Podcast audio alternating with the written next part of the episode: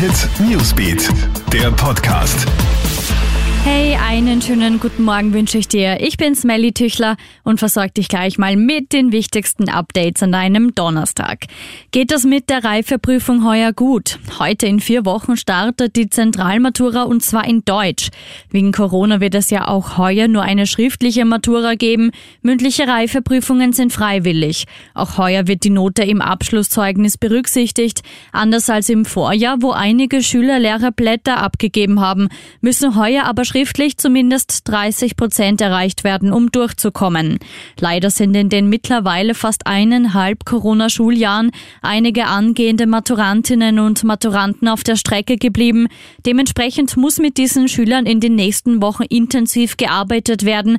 Das fordert auch Nina Mathies von der Aktion Kritische Schülerinnen in einem Krone-Hit-Interview. Schnell und hart reagieren, das möchte Russlands Präsident Wladimir Putin bei Provokationen aus dem Ausland. Die Beziehungen zwischen der EU und Russland verschlechtern sich zunehmend, nicht zuletzt wegen dem gesundheitlichen Zustand des Kreml-Kritikers Alexei Nawalny. Außerdem hat sich der Konflikt in der Ostukraine erneut verschärft. Russland hat jetzt Zehntausende Soldaten an der ukrainischen Grenze stationiert. Knapp fünf Jahre ist es her, der Lkw-Anschlag in Nizza mit 86 Toten. Jetzt ist in Italien ein mutmaßlicher Komplize des Attentäters festgenommen worden. Der 28-jährige Albaner wird verdächtigt, ein Komplize zu sein. Er soll laut italienischen Medien Waffen an den Attentäter verkauft haben.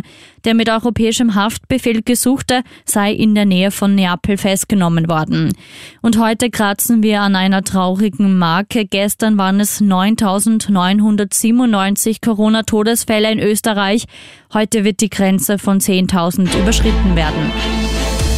Krone Hit Newsbeat, der Podcast.